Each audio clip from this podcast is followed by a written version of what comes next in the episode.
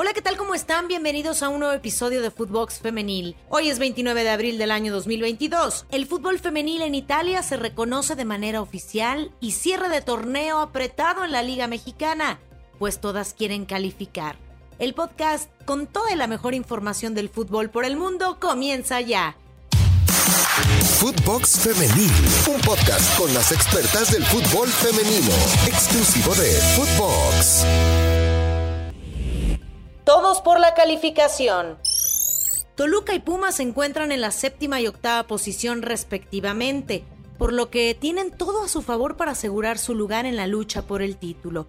Sin embargo, ambos se enfrentan entre sí en la jornada 17 y quien resulte vencedor estará en la liguilla, mientras que el perdedor podría quedar fuera de la competencia. Pues seguir siendo un equipo equilibrado, ¿no?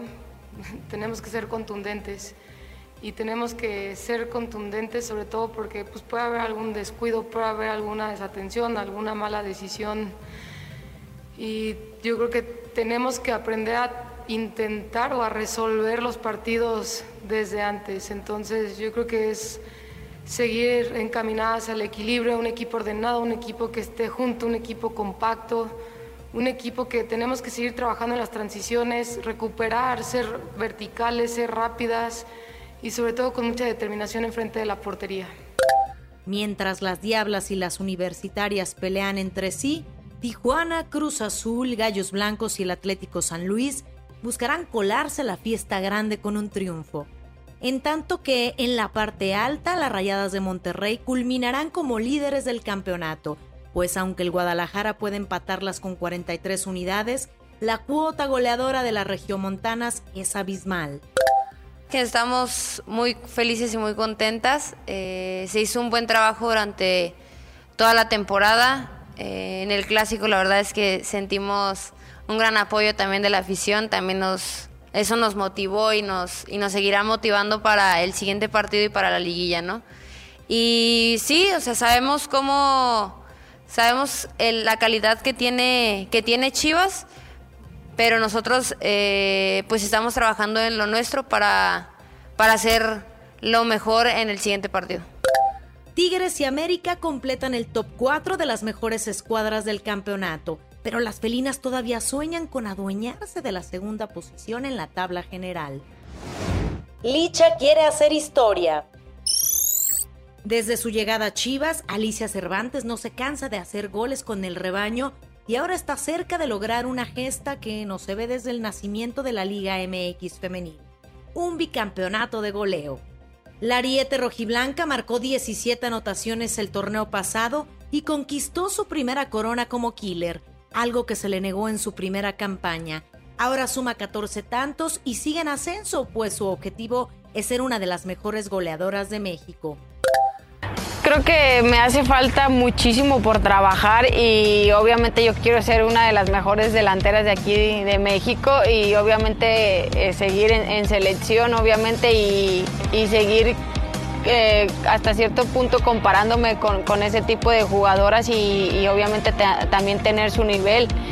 Eh, es complicado en momentos por, por las cuestiones de que, o sea, soy muy exigente conmigo misma y a veces de tan exigente que soy, yo sola me presiono. Entonces, muy aparte de eso, yo sigo trabajando y mis aspectos a, mejorar es seguir, o sea, a top con, con ese tipo de jugadoras. Cabe recordar que la única jugadora que conquistó un bicampeonato de goleo fue Lucero Cuevas, quien marcó la impresionante cantidad de 30 goles entre la Apertura 2017 y el Clausura 2018, 15 en cada torneo. Desde entonces, nadie fue capaz de igualar su hazaña. ¿Licha será la buena? Liga extiende patrocinio. En lo más alto de la torre BBVA, se anunció la renovación hasta el 2034 del contrato del patrocinio del banco BBVA con la Liga MX, la Liga de Expansión y la Liga Femenil, con lo cual sumarán más de 10 años de trabajo colaborativo entre ambas instituciones. En 2019 el patrocinio llegó hasta la Liga MX femenil. Arriola dio a conocer algunos datos que se han registrado desde el 2013, año en el que inició la alianza con el banco, destacando los 38 torneos que han organizado en las tres ligas, además de que sin su apoyo económico hubiera sido imposible echar a andar la Liga MX femenil. Pase con goleada. La selección mexicana sub-17 no ha recibido gol y cerró con una tercera goleada por 10 a 0 sobre Trinidad y Tobago, la fase de grupos del campeonato de CONCACAF de la categoría para avanzar a octavos de final, donde se enfrentará este fin de semana con Guyana. Tras apabullar en días previos a Nicaragua también por 10 a 0 y a Panamá por 7 a 0, la escuadra de las mexicanas es líder del grupo E con 9 puntos, delante de las panameñas y nicaragüenses y las eliminadas trinitarias, que perdieron sus tres partidos, anotaron un solo gol y recibieron 19. Las dirigidas por Ana Galindo superaron a un equipo que, carente de técnica, se limitó a defenderse y atacar con faltas en el campo y se llenó de amonestaciones. El cuadro mexicano sabía que terminaría arriba en la tabla, así que salió a la cancha con la confianza de otra goleada, misma que inició Grecia Valeria Pineda, quien abrió el marcador a los nueve minutos del encuentro. Para completar la cuenta de 10 dianas, le siguieron Laila Ismail al 26, Alejandra Jiménez al 44, Brenda Vega al 63, 65, 80 y 84, Maribel Flores al 73 y al 75 y Tatiana Flores al 88. El tricolor femenil sub-17 intenta seguir el paso firme en la búsqueda de su sexta participación consecutiva en los mundiales de la categoría. En los otros encuentros, Estados Unidos goleó 5 por 0 a Costa Rica, Puerto Rico 4 por 0 a Granada y Panamá venció 2 por 0 a Nicaragua. El fútbol femenino será profesional en Italia.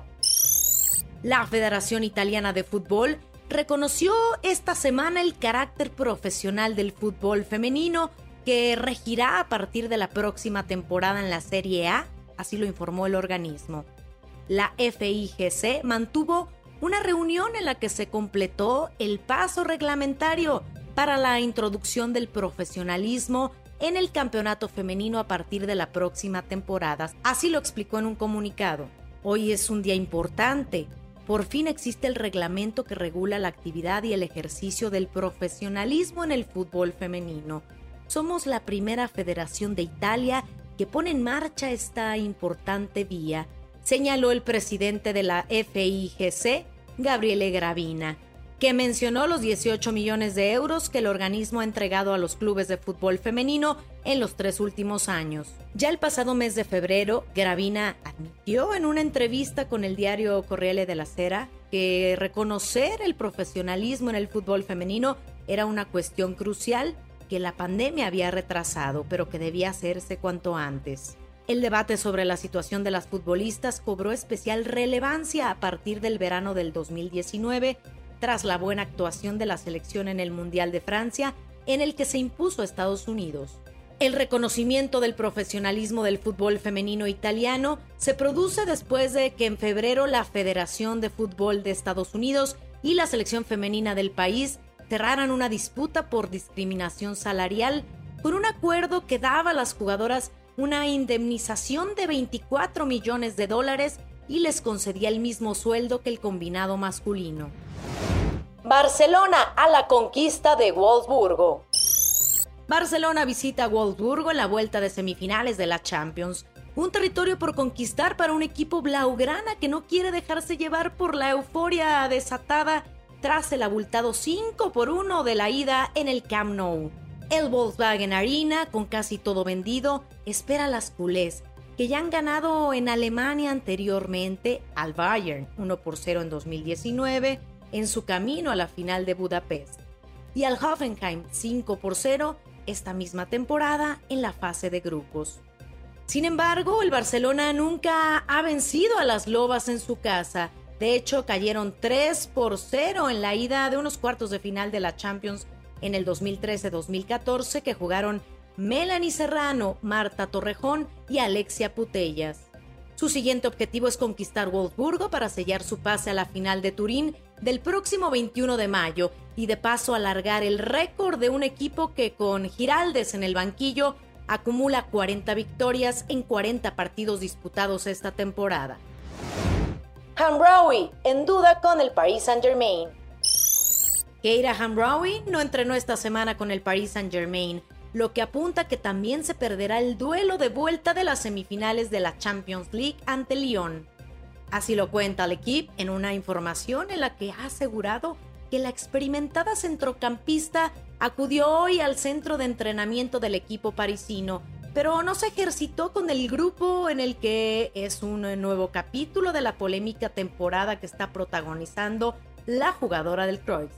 Según adelantaba el periodista Roman Molina, Hamrowy insultó a su compañera Sandy Baltimore durante la sesión de entrenamiento previa al importante duelo europeo ante Lyon, lo que desencadenó en una riña mayor con varias futbolistas implicadas.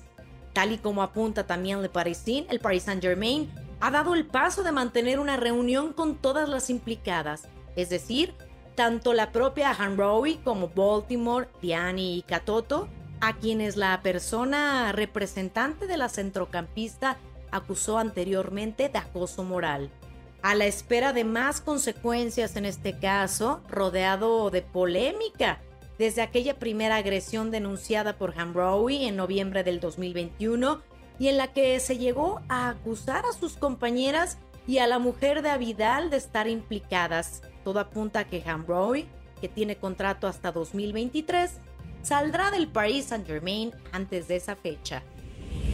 Y no olviden escucharnos en Spotify Califícanos con 5 estrellas. Nos pueden seguir lunes, martes y viernes. Síganos en nuestras cuentas personales, arroba BrendaFlowersR, y pueden encontrar a Footbox en todas las redes sociales. Escríbanos. Soy Brenda Flores. Hasta la próxima. Footbox Femenil, podcast exclusivo de Footbox.